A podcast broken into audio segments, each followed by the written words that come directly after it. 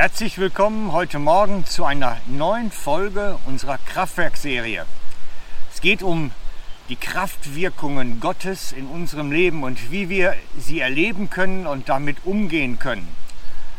Und wir sind heute schon beim 26. Teil. Das heißt, wenn du das erste Mal dabei bist, hast du 25 Teile verpasst.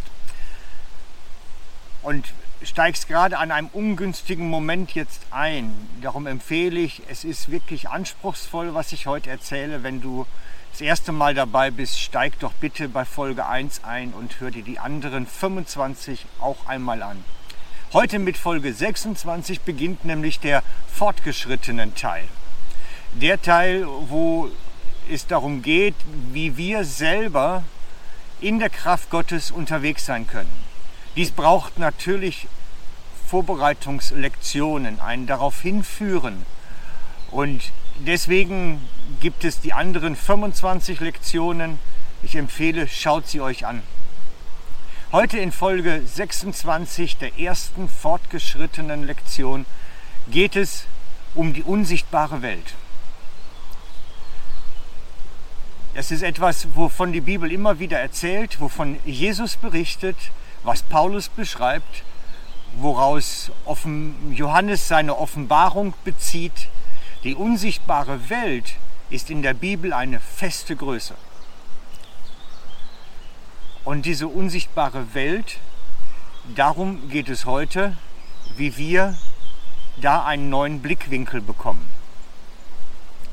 Ihr müsst euch das so vorstellen, dass die unsichtbare Welt wie ein Erweiterung der Sichtbaren ist. Es ist nicht separat irgendwo anders, auf einem anderen Teil des Planeten oder des Universums, sondern es ist hier und jetzt. Jesus sagt, das Königreich ist nahe gekommen, es ist die unsichtbare Welt ist nahe gekommen.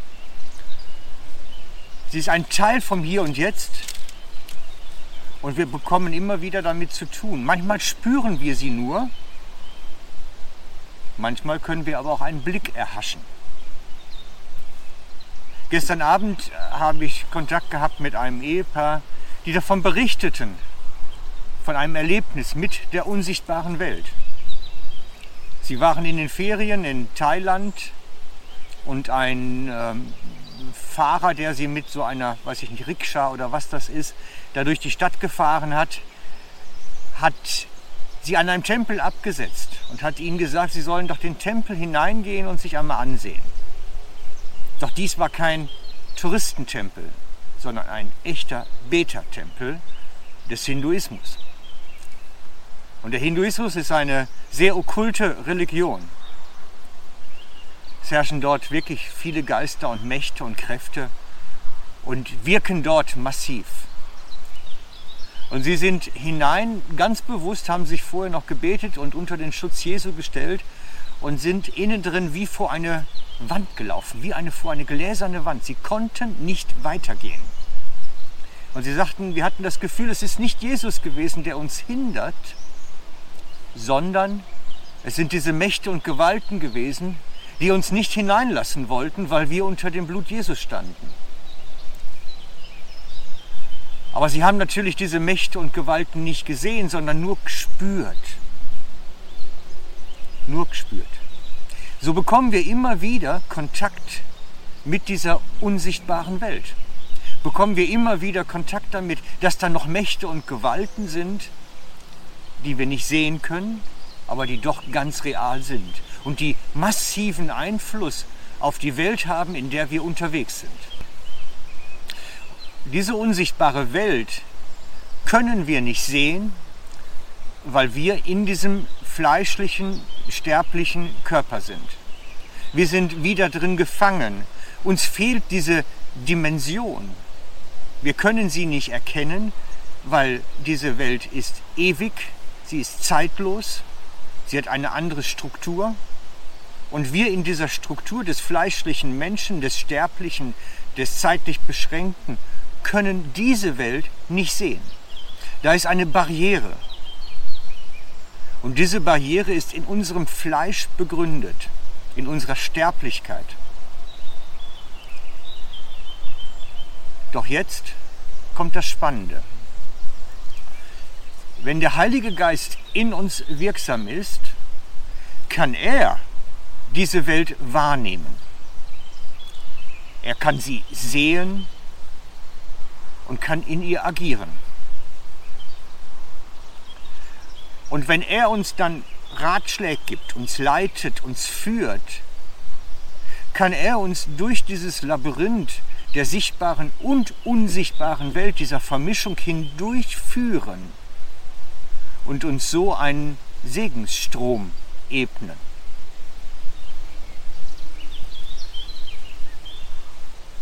Und meine persönliche Erfahrung ist, wenn wir relativ viel Heiligen Geist in uns tragen, wobei das Maß nach oben offen ist, dann bekommen wir oftmals so einen Glimps, so einen, einen, einen, einen Blick, dass wir einmal einen Blick erhaschen können in diese unsichtbare Welt. Manchmal ist es nämlich notwendig.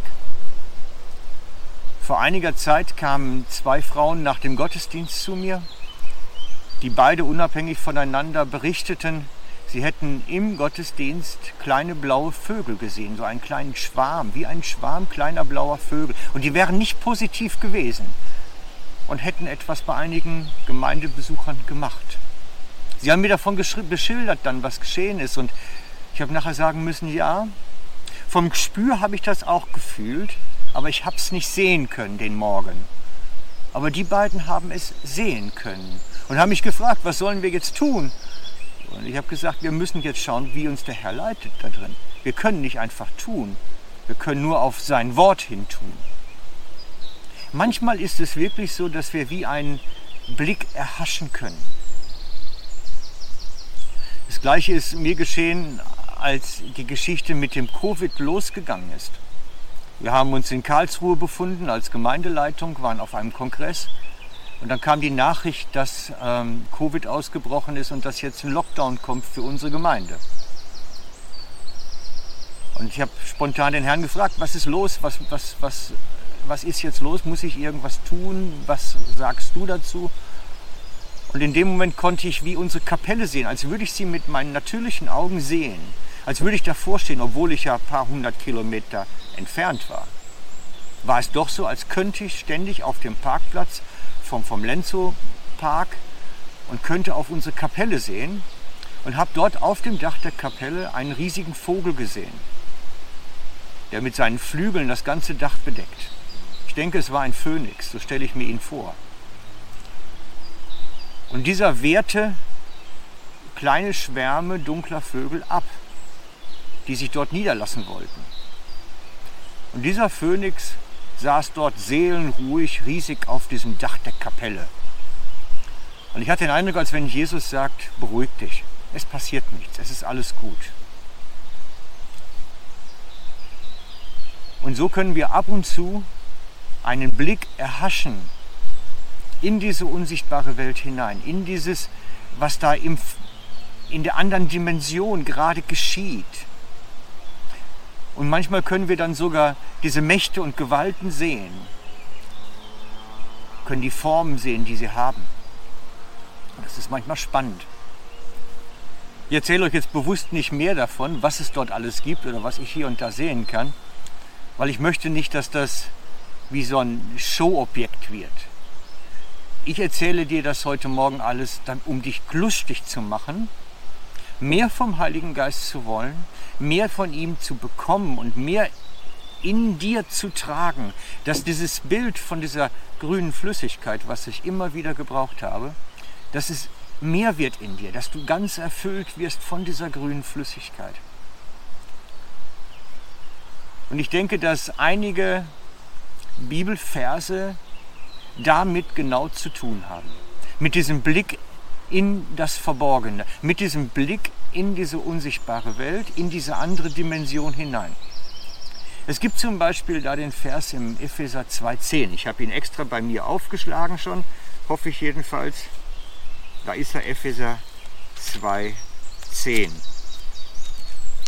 Denn wir sind sein Werk, geschaffen in Jesus Christus zu guten Werken, die Gott schon vorbereitet hat, damit wir darin leben.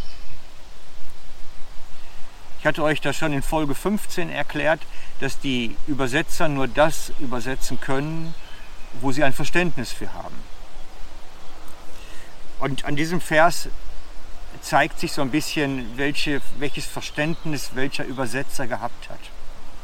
Es geht nämlich inhaltlich darum, dass Gott in der unsichtbaren Welt, in der anderen Dimension etwas vorbereitet hat, dass wir es in dieser Dimension, in dem Jetzt und Hier umsetzen. Und die Leute, die halt diesen Blick in das Verborgene, in diese unsichtbare Welt haben, können erkennen, was dort vorbereitet ist und es ins Hier und Jetzt hineinholen.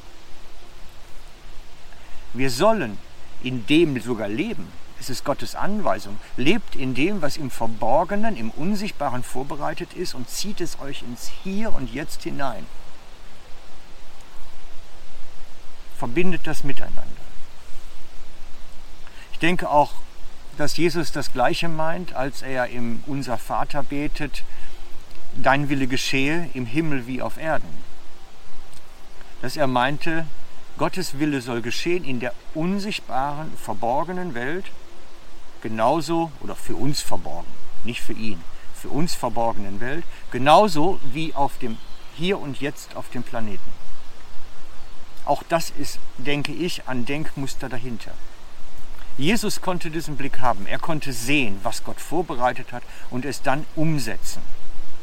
Er hatte diesen Blick ins Verborgene, in diese andere Dimension, weil er völlig erfüllt war vom Heiligen Geist und von der Herrlichkeit Gottes. Und die Bibel macht uns Mut, darin zu wachsen, dass auch wir diesen Blick bekommen und daraus unser Leben gestalten. Aus diesem Blick in das ewige, verborgene, unsichtbare, in diese andere Dimension erkennen, was Gott in dieser Dimension vorbereitet hat und es ausführen. Hat alles damit zu tun, wie viel Heiliger Geist in uns wirksam ist und wie viel dadurch in unserem Leben geschieht. Ich mache euch Mut. Da ist noch etwas, was es zu entdecken gibt. Da ist noch etwas, was es umzusetzen gibt. Und ich mache euch Mut, Bleibt dran. Es lohnt sich. Es gibt noch so viel zu entdecken. Ciao für heute. Ich habe euch viel zum Nachdenken gegeben. Bleibt dran, es lohnt sich. Ciao.